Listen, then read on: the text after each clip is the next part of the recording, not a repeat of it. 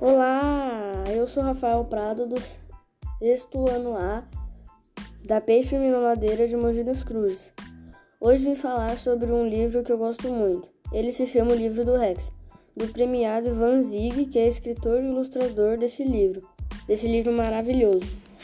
O Rex é um dos mascotes da, mascotes da revista Ciência Hoje, para crianças. Tem cerca de 60 histórias em quadrinhos.